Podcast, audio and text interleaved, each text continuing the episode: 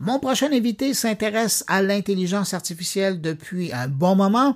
De mémoire, je pense que je l'ai entendu parler pour la toute première fois d'intelligence artificielle dans les médias français autour de 2010, au même moment d'ailleurs où moi je commençais à m'intéresser à l'IA.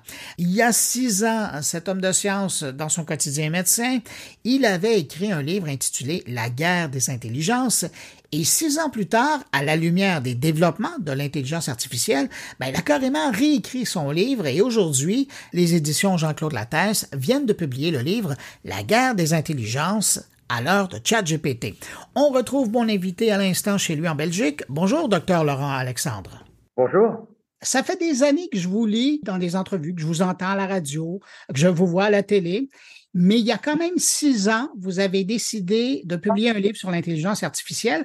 À l'époque, qu'est-ce qui vous poussait à écrire ce livre-là? Le décalage entre l'archaïsme de, nos systèmes euh, éducatifs et puis la vitesse à laquelle l'intelligence euh, artificielle galopait. J'avais été très frappé, d'ailleurs je l'avais mis dans, mon bouquin à l'époque, de voir que euh, les meilleurs spécialistes de l'intelligence artificielle qui éduquent les intelligences artificielles sont payés des millions de dollars. Le mieux payé 100 millions de dollars pour une année chez Google. Et dans le même temps, nos enseignants n'ont pas le même traitement. Et donc, nos sociétés investissent énormément plus d'avantages dans l'éducation des cerveaux artificiels dans l'éducation de nos gamins. Et c'est ce décalage qui m'avait beaucoup impressionné et qui m'avait conduit à écrire ce livre sur le retard que prenait le monde éducatif par rapport à l'éducation de l'intelligence artificielle. Et les choses se sont aggravées euh, depuis la sortie de, euh, ChatGPT et de GPT-4, euh, qui, sont un, une nouvelle étape du développement de l'intelligence artificielle et qui, dans des domaines comme le mien, la médecine, sont particulièrement troublants. La veille de la sortie de ChatGPT, ChatGPT est sorti le 30 novembre 2022, mhm. mais la veille, je n'imaginais pas que ce que GPT-4 fait en médecine puisse arriver avant 2040. Ça a été pour moi une énorme surprise, c'est-à-dire qu'une intelligence artificielle soit capable d'analyser un dossier médical, avec de l'argot, du patois, des fautes, avec des données non codées, non structurées, mal écrites, avec des abréviations, que cela puisse l'analyser et faire un diagnostic de bonne qualité, je n'imaginais pas ça possible aussi vite. J'ai, comme tout le monde, été très surpris par la puissance de ces nouveaux réseaux de neurones artificiels qu'on appelle les LLM. Mais tous les experts ont été surpris. Hein. On a vu Bill Gates avouer qu'il n'y croyait pas au développement de ces nouveaux euh, cerveaux artificiels en août 2022, c'est-à-dire il y a un an. Il ne croyait pas que cela puisse euh, être performant et il a été très étonné, comme tout le monde, de la vitesse à laquelle ces outils se sont développés, même s'ils ont des lacunes que l'on connaît, comme le fait qu'ils aient parfois des hallucinations. Mais ça ne retire rien du fait que cette évolution technologique est foudroyante et plus rapide qu'on l'imaginait. Et, d'ailleurs, les plus optimistes parlaient de 2030. Imaginez euh, comment il y a un décalage là, avec ce qu'ils voyaient. Exactement, mais chez vous, euh, Bengio, qui est l'un des trois plus grands spécialistes mondiaux avec le français Yann Lequin euh, et puis Hinton, hein, qui est de Toronto. Bengio a, récemment donné des interviews dans lesquelles il, il disait que ce qui est en train d'arriver, il l'imaginait dans plusieurs décennies et pas du tout pendant la décennie 2020-2030. Ben, il y a encore l'an dernier, en entrevue, euh, il racontait que pour lui, l'intelligence artificielle avait le cerveau d'une grenouille. Ben, la grenouille a pris du volume depuis. Mais est-ce que c'est cette prise de conscience le 30 novembre dernier qui a fait que vous vous êtes dit, il faut absolument que je revoie ce que j'ai écrit? Oui, parce que des, enjeux nouveaux sont arrivés. Moi, j'imaginais, euh, quand, quand j'ai écrit mon, mon bouquin en 2017, j'imaginais que le problème était principalement un problème lié à l'éducation est lié au fait qu'une partie de, nos gamins n'allait pas être euh, adaptés à, à, cette société euh, tournée autour de l'intelligence artificielle.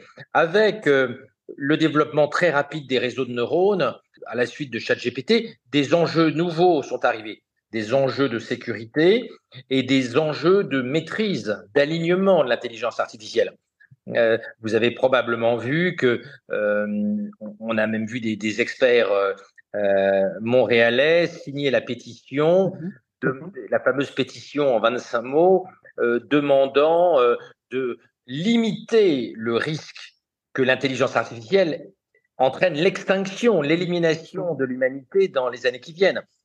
Ces angoisses-là sont des angoisses nouvelles. Il n'est pas certain qu'elles soient justes. Hein. Il y a des gens comme Yann Lequin qui pensent que l'intelligence artificielle va être alignée et ne sera jamais hostile à l'humanité. Mais on a un groupe important, majoritaire actuellement, parmi les meilleurs chercheurs en intelligence artificielle, qui ont des inquiétudes sur le fait que l'intelligence artificielle pourrait ne pas être alignée avec nos valeurs et nos objectifs et pourrait devenir hostile. C'est cette nouvelle étape dans l'intelligence artificielle qui m'a fait euh, écrire l'intelligence artificielle à l'heure de ChatGPT, qui insiste beaucoup sur ces enjeux de sécurité et qui, qui essaie d'expliquer comment les principaux experts ont changé d'opinion, ont changé d'inquiétude relativement rapidement et, et, le, et le Québécois euh, Bengio n'est qu'un des exemples de ces chercheurs qui ont euh, changé d'avis ces derniers mois. Entre 2017 et aujourd'hui, est-ce que vous, votre opinion a changé? Radicalement. Je pensais que l'intelligence artificielle aurait beaucoup de mal à comprendre un dossier médical, je vous le disais tout à l'heure. C'est pour moi surprenant. Si on m'avait dit que l'intelligence artificielle réussirait les examens de médecine, réussirait le board de neurochirurgie aux États-Unis, qui est très sévère pour devenir neurochirurgien, réussirait euh, euh, les examens du barreau américain et avec des très bonnes notes parmi les meilleurs étudiants euh, du barreau américain pour être avocat quand on passe le New York Form, qui est le, principal examen de barreau qui représente une bonne partie des États américains. Je, ne l'aurais pas cru. Donc oui, mon, mon avis a changé. L'accélération actuelle, moi, je ne l'avais pas imaginé. Je n'ai pas vu arriver les nouveaux réseaux de neurones. J'ai, comme tout le monde, été stupéfait par la performance, par la maîtrise du langage que les, que les LLM ont. Je vous le disais, je n'imaginais pas ça possible avant une vingtaine d'années. J'ai été très surpris. Et donc, les, les questions en termes de sécurité et d'organisation de la société qui se posent sont nouvelles. Et finalement, il y a trois scénarios. Et on est dans un grand brouillard par rapport à ces trois scénarios. Le premier scénario, c'est que l'intelligence artificielle n'atteigne pas ce qu'on appelle l'intelligence artificielle générale, c'est-à-dire ne dépasse pas l'homme. Le deuxième scénario, c'est que l'intelligence artificielle atteigne l'intelligence humaine et la dépasse, ce qu'on appelle l'IAG en français et l'AGI en anglais. Ce scénario 2 est privilégié par à peu près 90% des experts. Puis après, il y a le troisième scénario qui a été développé ces derniers mois par Sam Altman, le créateur d'OpenAI et donc de ChatGPT, qui est que la super intelligence, des millions de fois plus intelligente que l'homme, apparaîtra d'ici 2030. On voit bien que ces trois scénarios conduisent à des sociétés différentes. Si l'intelligence artificielle se développe sans nous dépasser, on aura une révolution schumpeterienne, comme la machine à vapeur l'a apporté, l'électricité, euh, le transistor électronique euh, ou, le moteur à explosion.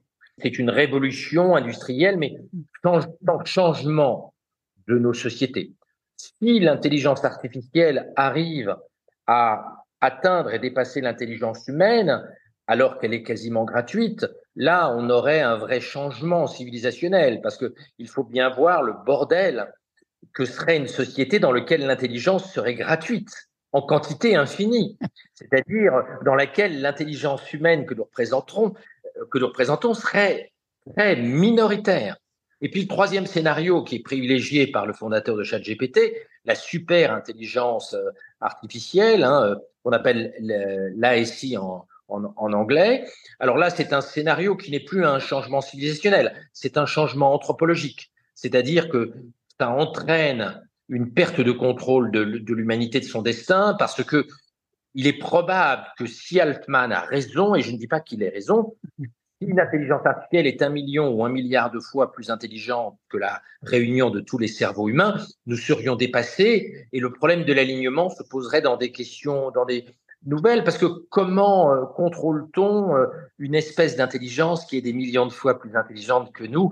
C'est assez compliqué. C'est comme si la grenouille voulait euh, contrôler la façon dont nous, humains, nous fabriquons des avions ou des réacteurs nucléaires. Donc, ces trois scénarios, on n'atteint pas l'intelligence artificielle générale, on l'atteint, ou troisième scénario, on, atteint la super intelligence artificielle, ça conduit vraiment à, des modes de société, à des modes d'organisation de la société et à des dangers très différents.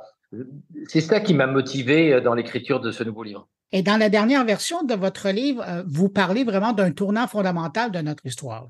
Oui, Un monde dans lequel l'intelligence est gratuite et peut être produite en quantité infinie, c'est un monde nouveau. C'est un monde qui va conduire à une réorganisation complète de beaucoup de, pans de nos, sociétés. Et pour prendre un domaine euh, qui me touche beaucoup, puisque je suis chirurgien, l'intelligence artificielle va complètement réorganiser euh, la, médecine. De toute façon, l'arrivée de l'intelligence artificielle était obligatoire. Moi, j'ai calculé que quand j'ai fini médecine, quand j'ai fini mon internat de, de, de, chirurgie, euh, eh bien, je connaissais à peu près un millième du savoir médical et biologique qui existe sur Terre. Aujourd'hui, j'en connais moins d'un millionième. C'est-à-dire que la production de données biologiques, hein, de données médicales, elle double tous les 72 mois. Google, l'année dernière, avec son logiciel AlphaFold, hein, qui est dérivé d'AlphaGo qui a gagné au jeu de Go, a analysé la structure en trois dimensions de 200 millions de protéines. La structure 3D de 200 millions de protéines. La structure en trois dimensions d'une protéine, ça mettait à une équipe entière de biochimistes six mois de boulot. Google, en trois semaines, a fait la structure de 200 millions de protéines, c'est-à-dire la quasi-totalité des protéines qui existent sur Terre. C'est quelque chose, si toute la communauté biologique et biochimique s'était centrée sur cette tâche-là, ça aurait pris 5000 ans. Google l'a fait en trois semaines. Ça entraîne une explosion du savoir médical et biologique qui n'est plus adapté à un cerveau humain. Moi, je ne, il m'est impossible de lire les millions et les millions d'articles scientifiques euh, euh, qui sont publiés chaque année. Il m'est impossible de connaître la structure en 3D euh, de toutes les, les, protéines qui ont été analysées par Google. Il m'est également impossible de connaître toutes les mutations de notre ADN. On connaît déjà 250 millions de mutations dans notre ADN. Comment, en tant que médecin, même si je travaille beaucoup et que je fais beaucoup de veille technologique, comment je pourrais connaître 250 millions d'anomalies, de mutations de notre ADN et en connaître la signification? C'est impossible. Donc, l'intelligence artificielle nous aide à gérer ce tsunami de données, mais en même temps, elle va dans certains domaines nous dépasser et, et nous n'avons pas réfléchi au monde d'après, comment les médecins s'organisent quand l'intelligence artificielle les dépasse dans une partie de leur activité, nous devrions vraiment y réfléchir et, en tant que médecin, je regrette que le corps médical ne, ne s'en préoccupe pas, pas beaucoup. Vous avez probablement vu que Hinton, l'un des trois meilleurs spécialistes mondiaux de l'intelligence artificielle dont vous parlez tout à l'heure, qui exerce à, Toronto, hein, euh, avait envoyé une lettre ouverte aux doyens des facultés de médecine, leur disant par pitié, arrêtez de former des radiologues. Ils ne peuvent pas être compétitifs face à l'intelligence artificielle. Et les, les radiologues n'ont pas répondu à ça. Et, je pense qu'aujourd'hui, ce serait intéressant que les spécialités médicales, et pas uniquement les radiologues, réfléchissent à la façon dont ils vont être complémentaires de l'intelligence artificielle, parce que si nous n'y prenons pas garde, nous pourrions être dépassés en tant que praticiens par l'intelligence artificielle. On pourrait dire la même chose dans plein d'autres métiers. Airbus a récemment présenté un Airbus A350 pouvant se piloter sans pilote. Les syndicats de pilotes sont montés au cocotier et se sont mis à hurler à la mort en expliquant que ça n'était pas possible, que ça n'était pas raisonnable, que c'était une folie je pense que cette réaction corporatiste ne peut pas tenir vu les progrès de l'intelligence artificielle dans, dans le pilotage des avions et aussi euh, compte tenu du fait qu'une très très large partie des accidents d'avion sont des erreurs humaines. Exactement. On l'a vu, en, on l'a vu en France avec le suicide du pilote allemand euh, qui s'est craché. On l'a vu euh, dans le cas de l'Airbus entre le Brésil et la France qui s'est craché dans l'océan Atlantique à cause d'une erreur de pilotage. Euh, inévitablement, les pilotes devront accepter le partage du pouvoir avec l'intelligence artificielle. Maintenant que l'intelligence artificielle est capable de piloter un avion, non pas uniquement pendant le vol, mais aussi au début et à la fin du vol, dans les deux phases difficiles que sont le décollage et l'atterrissage, comme, comme vous le savez. Oui, le 3 minutes et le 9 minutes. Euh, Quand vous dites euh, que ChatGPT tombe au pire moment et que nous ne sommes pas armés pour le recevoir, à quoi vous pensez exactement? Nous n'avons pas le système de formation et d'éducation qui permet de reconvertir les gens. L'école n'a pas fait sa mue et l'accélération à laquelle nous assistons aujourd'hui, je ne pense pas qu'elle va tuer le travail, mais elle va marginaliser une partie des travailleurs si on ne les reforme pas, si on ne les adapte pas au monde nouveau. Peu d'entreprises vont accepter que leur cadre fasse en 48 heures ce que GPT-5 va faire en 17 secondes. Euh, avez-vous l'impression qu'on va perdre une génération? J'aimerais que ça ne soit pas le cas, mais vous savez que l'école a beaucoup de mal à former les gens. la formation continue ne marche pas très bien et il est difficile de faire évoluer les travailleurs au rythme où la technologie euh, change. Il y a deux, trois ans, il y avait beaucoup de, spécialistes des GRH qui disaient euh, il faut que les travailleurs s'habituent à changer de métier tous les 5 à 7 ans. Quand on est ingénieur, quand on est un, scientifique de haut vol, quand on est un top manager, de se former et de changer de métier tous les 5 ans, ok. Quand on est un travailleur plus modeste qui a eu du mal à l'école, qui maîtrise pas très bien le langage, qui écrit pas bien, qui lit lentement, qui même parfois a du mal à lire. Hein. En France, le pourcentage de travailleurs qui, qui a du mal à lire et voir qui est analphabète n'est pas nul. Eh bien, de changer de métier, c'est pas du tout, du tout facile. Quand vous savez pas lire un manuel, l'idée de un manuel de formation, l'idée de changer en continu à cause de l'intelligence artificielle et de la technologie de métier, c'est profondément anxiogène. Cette angoisse, d'ailleurs, elle s'est, on l'a vu lors de la crise des Gilets jaunes. On a vu ces travailleurs en France dépassés par la vitesse d'évolution du monde et qui paniquent parce qu'ils ne comprennent pas ce monde ultra complexe. Donc, moi, j'ai deux inquiétudes. C'est que l'école n'arrive pas à former les gens suffisamment vite, et puis que d'autre part, ce monde devenu ultra complexe devienne opaque pour les gens et qu'ils deviennent euh, la proie des complotistes, des gourous. Donc, j'ai peur que les gens soient plus facilement manipulables dans ce monde très compliqué à l'ère de l'intelligence artificielle si on ne les forme pas suffisamment, notamment à l'esprit critique. C'est vrai pour nos gamins à l'école, mais c'est aussi vrai pour les travailleurs, euh, quel que soit leur niveau, dans le cadre de la formation continue. Dans ce contexte-là, est-ce que vous pensez que les politiques ont assez de vision à long terme pour être capables de faire quelque chose? Non. Moi, je ne crache pas sur les politiques et la politique est un métier très difficile. D'ailleurs, euh, en Europe, par exemple, il y a de moins en moins de gens qui veulent faire de la politique. Mais par construction, le politicien n'a pas une vision à 50 ans, il a une vision à la prochaine élection, par construction. Et, c'est normal. Euh, euh, donc les politiques ont du mal à avoir des visions de long terme. En plus, les politiques n'ont souvent pas une bonne connaissance technologique. Ce sont souvent des juristes, des politiciens qui n'ont parfois jamais travaillé. Hein. En Europe, en tout cas, les politiciens n'ont jamais bossé. Ils sont bossés en politique, mais ils n'ont jamais bossé dans une entreprise, dans un hôpital. Donc, ils sont assez éloignés du monde du travail. Ils vivent dans une abstraction juridico-politique et c'est normal, parce que la politique est, un monde de droit, est un monde de, de, de règles juridiques. Et ils ont assez rarement des connaissances scientifiques de bon niveau. C'est vrai dans tous les pays, ça n'est pas spécifique à l'Europe, ça n'est pas spécifique au, Canada. Donc, il est probable que les politiques vont tarder à prendre le, virage. Et comme les évolutions sont très rapides, c'est plus embêtant que si on était sur une évolution lente. Une dernière question qui est plus personnelle, celle-là, et, qui parle euh, aux médecins que vous êtes vous, dans votre vie professionnelle, sachant ce que vous savez sur l'intelligence artificielle et ses capacités, vous, vous voyez comment cette intelligence artificielle dans votre, dans votre profession à vous, dans votre travail au quotidien? C'est un assistant?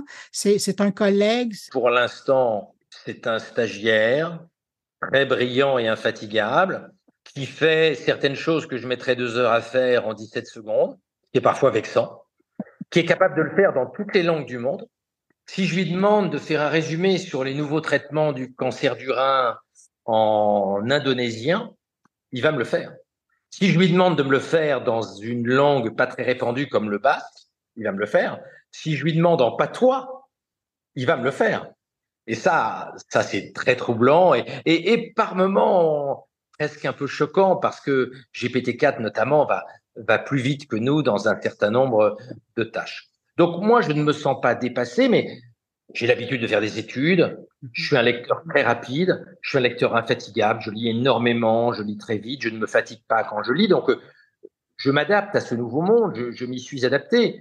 Mon inquiétude n'est pas pour les intellectuels, les start-upers, les innovateurs, même pour les journalistes. Mon inquiétude est pour les gens moins bien formés. Moi, je suis persuadé que les journalistes vont faire des choses absolument extraordinaires avec l'intelligence artificielle. Il y a plein d'idées à développer, il y a plein d'idées de livres, plein d'idées de start-up, plein d'idées de nouveaux médias. Moi, aujourd'hui, je me sens capable de, de, faire avec un ou deux collaborateurs un journal tout seul avec GPT-4. Je choisis les sujets, mais même GPT-4 peut proposer des sujets. Euh, il écrit, je rewrite un peu, je choisis des angles un peu particuliers et je, me sens capable de faire un journal entier avec GPT-4. Il y a pour des journalistes des opportunités extraordinaires de casser euh, le monopole des médias traditionnels qui, eux, pour des raisons syndicales, corporatistes, vont avoir beaucoup, beaucoup de mal à incorporer ces méthodes, même si on se rend compte en Europe et notamment en France qu'une grosse partie des journalistes utilisent GPT-4 en cachette, en payant, en payant les 20 dollars par mois de l'abonnement GPT-4 de leur poche sans le faire payer par le journal pour que le rédacteur en chef ne, ne se rende pas compte qu'ils jouent aux jeux vidéo parce qu'ils ont fini à 10h30 du matin leur boulot de la journée. En terminant, ben, puisqu'on parle de ça, vous le dites euh, très clairement euh, au début du livre que ChatGPT n'a aucunement participé à la rédaction du livre, sauf il a répondu à deux questions que vous lui avez posées. Est-ce que la troisième version de la guerre des intelligences sera euh, portée à demander la collaboration d'un ChatGPT ou d'un... Je pense que nous n'écrirons plus de livres sans ChatGPT et ses successeurs, mais il faudra qu'on fasse des livres meilleurs. Parce que si euh, je vais à la piscine en faisant écrire mon bouquin par ChatGPT, ça n'a pas beaucoup d'intérêt pour mes lecteurs. Donc l'intérêt pour mes lecteurs, c'est que je fasse des meilleurs bouquins, que je réfléchisse davantage à certains angles qui sont des angles morts de ma réflexion, que ChatGPT me titille. Ce que ChatGPT fait bien, parce que quand on donne un article à ChatGPT, on peut lui demander de critique-moi dis-moi, dis-moi où j'ai déconné, dis-moi ce qui est pas bon, dis-moi ce qui, etc. Et il le fait très bien.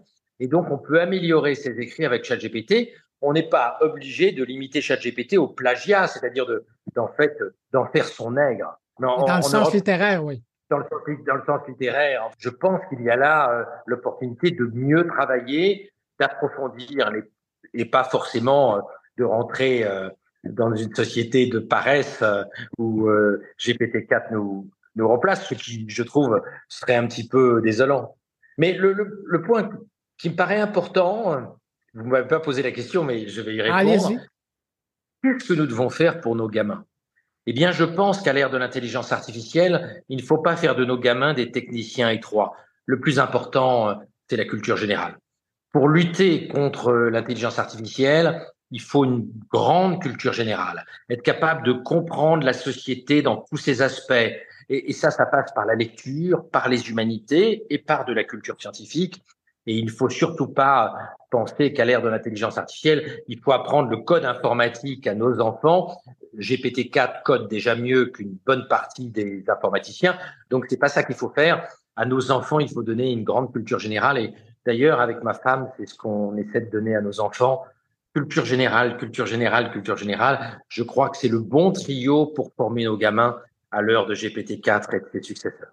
Mon invité, Dr Laurent Alexandre, il est l'auteur de La guerre des intelligences à l'heure de ChatGPT. C'est publié aux éditions Jean-Claude Lattès. C'est disponible maintenant au pays. Et je mentionne quand même qu'accessoirement, parce qu'il y a de nombreux auditeurs qui nous écoutent, qui utilisent un site web que vous avez créé, oh, mais il y a de cela très longtemps. Vous êtes cofondateur du site Doctissimo. Et merci. Juste pour ça, ça valait la peine de vous remercier. Et puis sinon, ben, merci énormément pour euh, cette deuxième version du livre c'est vraiment intéressant. J'ai adoré le lire. Ça vaut vraiment la peine. Merci beaucoup. Bonne soirée. Au revoir.